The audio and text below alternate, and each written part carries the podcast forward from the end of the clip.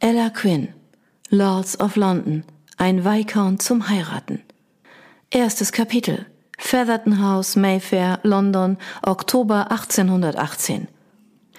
Miss Georgiana Featherton oder richtiger Miss Featherton, seit ihre ältere Schwester verheiratet war, stand vor Gavin, Viscount Turley. Er hatte ihre Hand genommen und war niedergekniet. Er sah so feierlich aus, dass sie sich ein Lächeln verkneifen musste. Seit Monaten, seit der letzten Saison, machte er ihr den Hof. Und seit die Herbstsaison angefangen hatte, wartete sie darauf, dass er ihr einen Heiratsantrag machte. Jetzt war es endlich soweit. Er schaute mit seinen hellblauen Augen zu ihr auf, und ihr Herz fing an zu flattern. Seine Finger auf ihrem Arm brachten ihre Haut zum Kribbeln. Für Georgie war Lord Turley mit seinen goldenen Locken und breiten Schultern der schönste Mann in ganz London, und bald würden sie heiraten. Dann würden sie für den Rest ihres Lebens zusammengehören. Allein bei dem Gedanken daran wollte sie ihn antreiben. Sie wusste, dass manche Damen überschwängliche Heiratsanträge mochten, aber solange sich zwei Menschen liebten, war es egal, wie man einen Antrag machte. Wichtig war die Hochzeit, um eine Familie zu gründen und ein gemeinsames Leben anzufangen. Er schluckte und sagte immer noch nichts. Warum brauchte er so lange? Er musste doch nur sagen, dass er sie liebte und sie zur Frau wollte. Sie hörte auf zu lächeln und verkniff sich das Stirnrunzeln, nachdem ihr zumute war. Vielleicht hatte er eine Rede vorbereitet und den Text vergessen, das konnte jeden aus dem Konzept bringen. Schließlich öffnete er seine wundervoll geformten Lippen und schloss sie wieder. Gerade als sie dachte, sie würde vor Ungeduld verrückt werden, räusperte er sich. Miss Featherton, wie Sie wahrscheinlich wissen, bewundere ich Sie sehr. Wir verstehen uns außerordentlich gut. Sie haben alle Eigenschaften, die sich ein Mann wie ich von einer Ehefrau wünschen kann. Georgie hätte ihn fast unterbrochen, um ihm zu sagen, dass sie ihn gerne heiraten würde, aber das wäre unhöflich gewesen. Lord Turley hatte offensichtlich viel Zeit damit verbracht, seinen Antrag zu formulieren, und trotz ihrer Ungeduld musste sie ihm erlauben, ihn zu Ende zu bringen. Ich bin nicht der reichste Mann in England, aber auch nicht der ärmste. Ich habe das Glück, Ländereien zu besitzen, die alle in gutem Zustand sind. Ich nenne noch mehr mein eigen und kann Ihnen und unseren Kindern ein standesgemäßes Leben ermöglichen. Er räusperte sich. Vielleicht hätte sie Tee servieren lassen sollen. Das Geschlecht der Turleys geht auf König William I. zurück. Wir waren zunächst Barone, aber der Titel Viscount geht auf König Henry III. zurück. Es gibt also keinen Grund, sich zu schämen. Warum erzählte er ihr das? Seinen Stammbaum konnte jeder im Debrets nachschlagen. Als meine Frau haben sie uneingeschränkte Macht über alle Häuser und Angestellten auf meinen Ländereien. Ich habe ihrem Vater versichert, dass ich mit dem Haushaltsgeld sehr großzügig sein werde. Das wohlige Kribbeln, das Georgie anfangs verspürt hatte, legte sich rasch und sie bekam Angst. Es lief ganz anders, als sie erwartet hatte. Ich versichere Ihnen, dass ich ein verantwortungsbewusster Grundbesitzer bin. Aus unseren Gesprächen und der Korrespondenz, die wir im Sommer geführt haben, weiß ich, dass Sie sich nicht nur für meine Ländereien und die Pächter interessieren, sondern auch für Politik. Dieser Neigung können Sie nachgehen, wenn Sie meine Viscountess sind. Er schluckte. Tee wäre nicht schlecht gewesen. Würden Sie mir die Ehre erweisen, meine Frau zu werden? Das sollte ein Heiratsantrag sein. Es klang eher nach einer Stellenbeschreibung. Georgie starrte Turley lange an. Er hatte um ihre Hand angehalten, aber er hatte nicht das gesagt, was sie hören wollte. Sie biss sich auf die Unterlippe, denn sie fürchtete sich nun vor der Antwort auf die Frage, die sie stellen wollte. Lieben Sie mich? Seine Augen weiteten sich, und er sah aus wie ein Tier, das zur Flucht bereit ist. Die Lippen, die sie so gern küssen wollte, bewegten sich, brachten jedoch kein Wort heraus. Sie schloss die Augen. Noch nie war ihr etwas so schwer gefallen wie das, was sie jetzt tat. Danke für Ihren freundlichen Antrag, my Lord.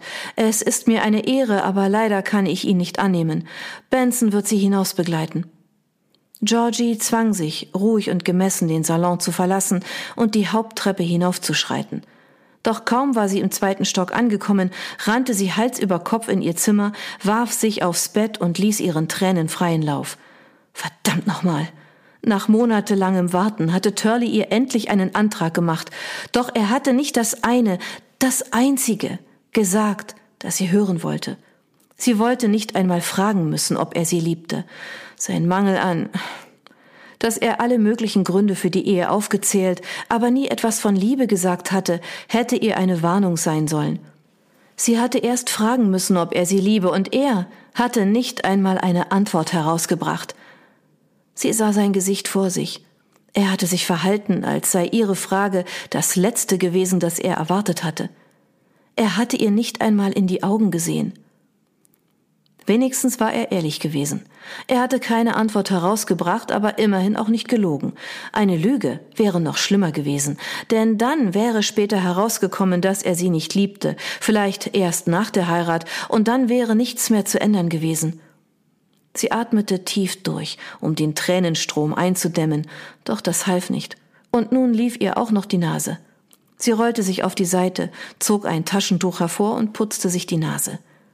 Dann begann ihre Brust zu schmerzen. Warum tat es so weh?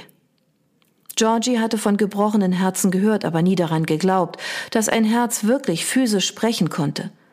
Sie hatte sich geirrt. Trotz all der Aufmerksamkeit, die er ihr geschenkt hatte, hatte sie wohl im tiefsten Inneren gewusst, dass er sie nicht liebte, denn sonst hätte sie gar nicht gefragt. Also sollte es ihr auch nicht so zu schaffen machen, dass er stumm geblieben war. Ein vernünftiger Gedanke, doch leider half er nicht. Jetzt bekam sie auch noch einen Schluck auf und fing so an zu schluchzen, dass sie kaum noch atmen konnte. Vielleicht hätte sie seinen Antrag einfach annehmen sollen. Dann hätte sie jahrelang Zeit gehabt, seine Liebe zu gewinnen und wäre jetzt nicht so unglücklich. Doch nun, da sie mit Sicherheit wusste, dass er sie nicht liebte, konnte sie ihn nicht heiraten. Sie wollte tief durchatmen, doch es gelang ihr nicht. Ihr war, als sei etwas in ihr zerrissen. Georgie wusste nicht, wie lange sie auf ihrem Bett gelegen hatte, als sie sich wieder rührte. Die Gardinen standen noch offen, doch im Zimmer war es schon recht dunkel. Könnte sie nur so tun, als wäre nichts geschehen, als wäre Lord Turley gar nicht erst erschienen, als wäre es ein Tag wie jeder andere. Die Tür ging auf und sie rollte sich auf die Seite. Georgie, mein Liebling. Großmama Featherton eilte zum Bett, setzte sich auf die Kante und nahm ihre Hände. Was ist passiert? Warum weinst du so? Wir wollten dir Zeit lassen, Liebes, aber jetzt ist über eine Stunde vergangen. Was können wir tun, um dir zu helfen? Wir waren ihre Mutter, Großmutter und Großmutters beste Freundin, die Duchess of Bridgewater. Natürlich waren sie alle gekommen, um ihr zu gratulieren. Liebling, wie kann ein Heiratsantrag so schief gehen? Das sonst so fröhliche Gesicht ihrer Großmutter nahm einen grimmigen Ausdruck an. Er hat dich doch nicht beleidigt, oder? Dann kann er etwas erleben. Nein, Georgie kämpfte gegen einen neuen Tränenausbruch an. Er liebt mich nicht. Großmama zog eine Augenbraue hoch. Bist du sicher? Ja, ein Schluchzen brach sich Bahn, und Großmama nahm Georgie in ihre Arme, die viel kräftiger waren, als sie aussahen. Ich habe gefragt, und er konnte nicht antworten. Großmama streichelte Georgie beruhigend den Rücken wie einem Kind. Das ist ganz schlecht, aber vielleicht noch nicht das Ende. Männer stellen sich oft dumm an, wenn es um Liebe geht. Das ist sogar eher die Regel als die Ausnahme, sinnierte sie. Liebe macht das Dasein kompliziert, und Männer wünschen sich ein leichtes Leben. Sie sind schlichte Gemüter, und viele finden die Liebe verwirrend. Leidenschaft ist ihnen lieber als lange Liebeserklärungen. So hatte Georgie es noch nie gesehen. Vielleicht sollte sie versuchen, die Sache mit den Augen eines Mannes zu betrachten. Wirklich? Auf jeden Fall. Ich würde dich nicht anlügen, wenn es um so etwas Wichtiges geht.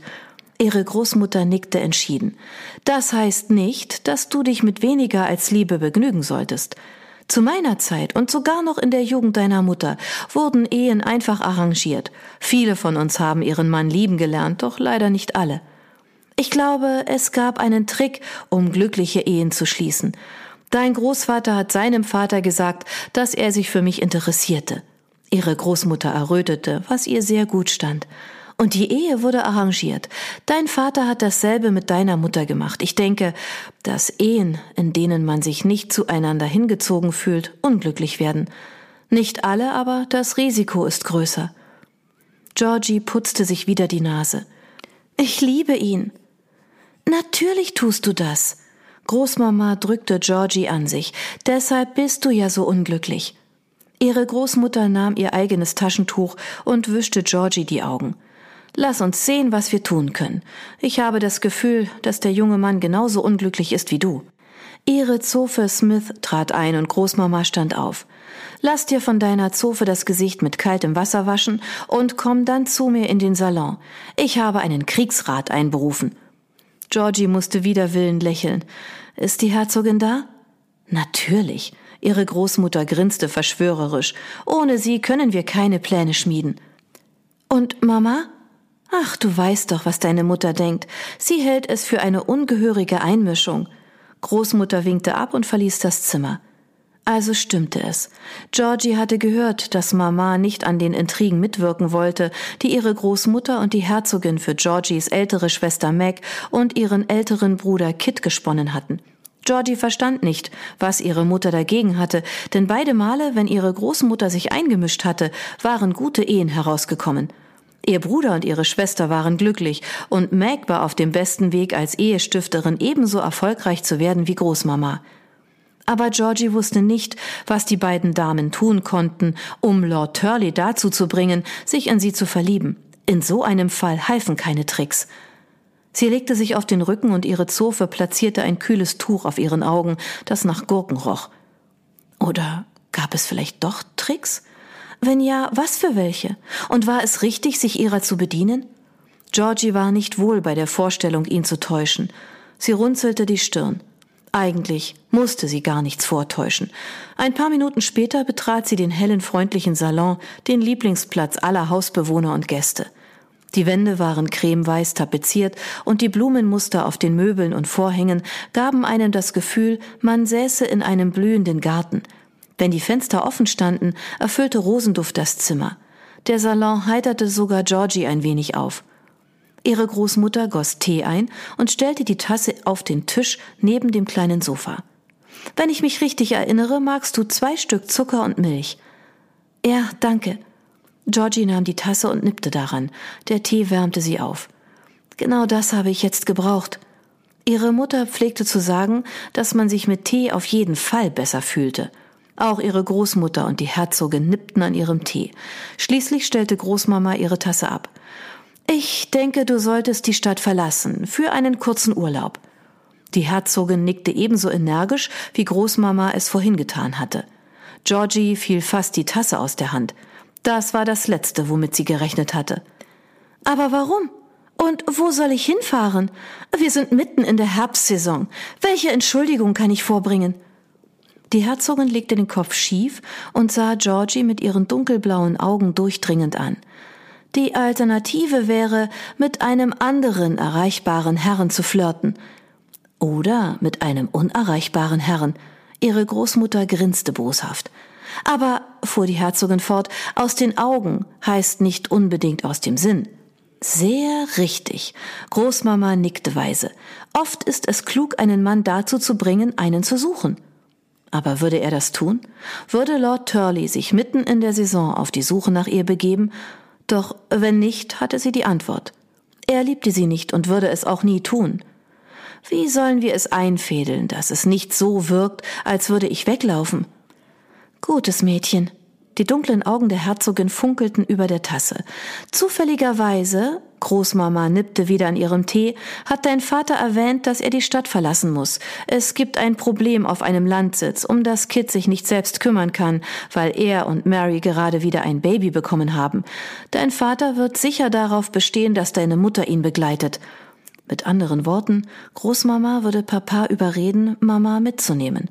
Und die Herzogin und ich könnten dich nicht beaufsichtigen, denn wir besuchen Freunde auf dem Land. Georgie verstand nicht, was ihr das bringen sollte. Wo soll ich denn hin? Du hast doch gerade eine Einladung bekommen, deine Freundin Lady Littleton zu besuchen. Großmama zeigte die unschuldige Miene, die die Leute glauben ließ, sie sei einfach nur eine liebenswürdige alte Dame. Die Herzogin lächelte hinterhältig. Sie galt überall als scharfsinnig. Und Lord Littleton wird gewissen Freunden erzählen, dass du seine Frau besuchst. Natürlich erst nach einer Weile, fügte Großmama hinzu. Georgie schaute erst ihre Großmutter und dann die Herzogin an. Er wusste, dass das passieren würde. Nun, bei manchen Dingen kann man nicht sicher sein. Großmama zuckte die Schultern. Aber ich kenne die Familie Turley schon sehr lange und deshalb habe ich es befürchtet. Georgie sagte sich, dass die beiden Damen schon anderen geholfen hatten, ihre große Liebe zu finden, deshalb sollte sie ihnen vertrauen. Nun gut, wann reise ich ab?